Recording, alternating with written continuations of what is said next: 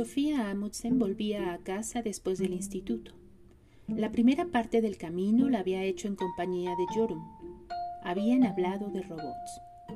Jorun opinaba que el cerebro humano era como un sofisticado ordenador. Sofía no estaba muy segura de estar de acuerdo. Un ser humano tenía que ser algo más que una máquina. Se habían despedido junto al hipermercado. Sofía vivía al final de una gran urbanización de chalets y su camino al instituto era casi el doble que el de Jorun. Era como si su casa se encontrara en el fin del mundo, pues más allá de su jardín no había ninguna casa más. Allí comenzaba el espeso bosque. Giró para meterse por el camino del trébol. Al final hacía una brusca curva que solían llamar curva del capitán. Aquí solo había gente los sábados y los domingos. Era uno de los primeros días de mayo. En algunos jardines se veían tupidas coronas de narcisos bajo los árboles frutales. Los abedules tenían ya una fina capa de encaje verde. Era curioso ver cómo todo empezaba a crecer y brotar en esta época del año. ¿Cuál era la causa de que kilos y kilos de esa materia vegetal verde saliera a chorros de la tierra inanimada en cuanto las temperaturas subían y desaparecían los últimos restos de nieve? Sofía miró el buzón al abrir la verja de su jardín. Solía haber un montón de cartas de propaganda, además de unos sobres grandes para su madre. Tenía la costumbre de dejarlo todo en un montón sobre la mesa de la cocina antes de subir a su habitación para hacer los deberes. A su padre le llegaba únicamente alguna que otra carta del banco, pero no era un padre normal y corriente. El padre de Sofía era capitán de un gran petrolero y estaba ausente gran parte del año. Cuando pasaba en casa unas semanas seguidas, se paseaba por ella haciendo la casa más acogedora para Sofía y su madre. Por otra parte, cuando estaba navegando, resultaba a menudo muy distante. Ese día solo había una pequeña carta en el buzón y era para Sofía. Sofía Amundsen ponía en el pequeño sobre. Camino del Trébol número 3.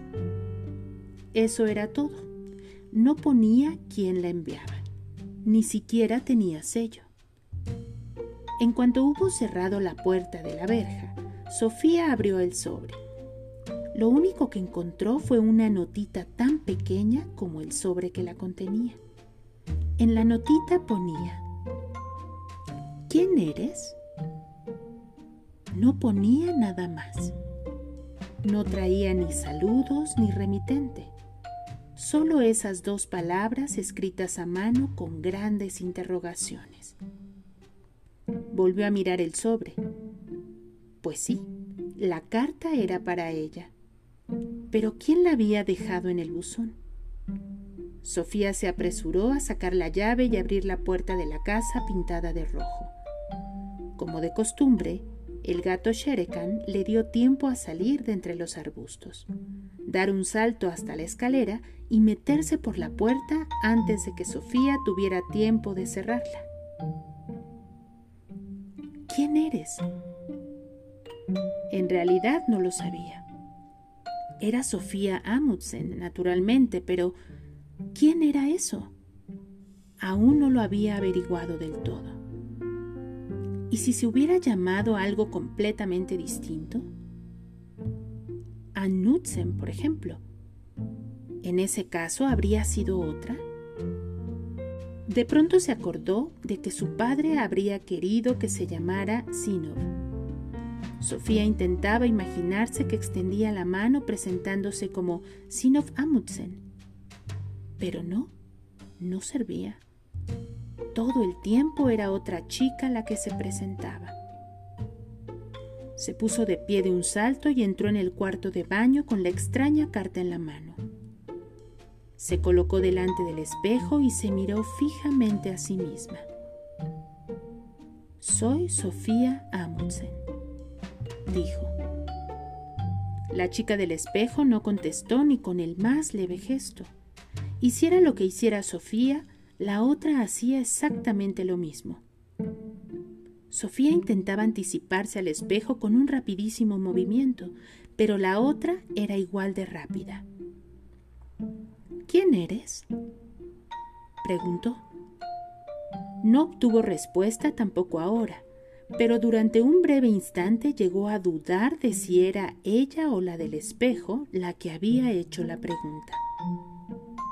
Sofía apretó el dedo índice contra la nariz del espejo y dijo, Tú eres yo. El mundo de Sofía, Jostein Garder.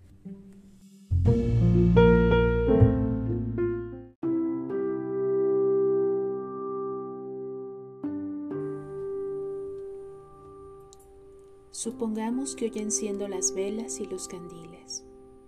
Supongamos que un aroma agradable y sutil impregna la estancia.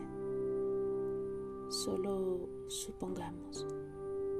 Y así, en este marco festivo y definitorio, supongamos también que un sonido amable e inocente deambula y no distrae, que una conexión de siglos nos enmarca. Sí, así sin pensar en teorías científicas de lo imposible ni en la trascendencia de las almas.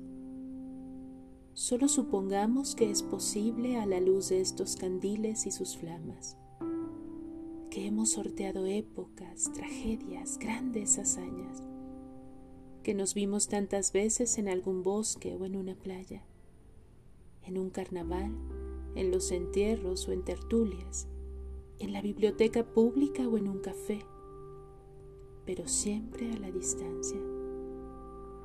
Supongamos, sí, que nos vimos en un museo, en un concierto o en un restaurante de azaleas blancas, que nos saludamos de reojo al cruzar la calle, al doblar la esquina o al caminar por una plaza, que sé de ti cuando clandestinamente me has enviado alguna carta que tropecé contigo al salir de un ascensor y sonreímos, pero no dijimos nada. O quizá bajo una farola te miré, tú me esperabas, y la certidumbre de los siglos entumió nuestras palabras. Supongamos, pues, solo supongamos, que nos hemos conocido antes, mucho antes, en otros tiempos, en otros escenarios y fachadas. Supongamos que es posible por la luz de estos candiles y sus flamas, que a través de tantos siglos te busqué y tú me buscabas. Supongamos también que hoy de todo esto te percatas. Supongamos, Fabiola Torres.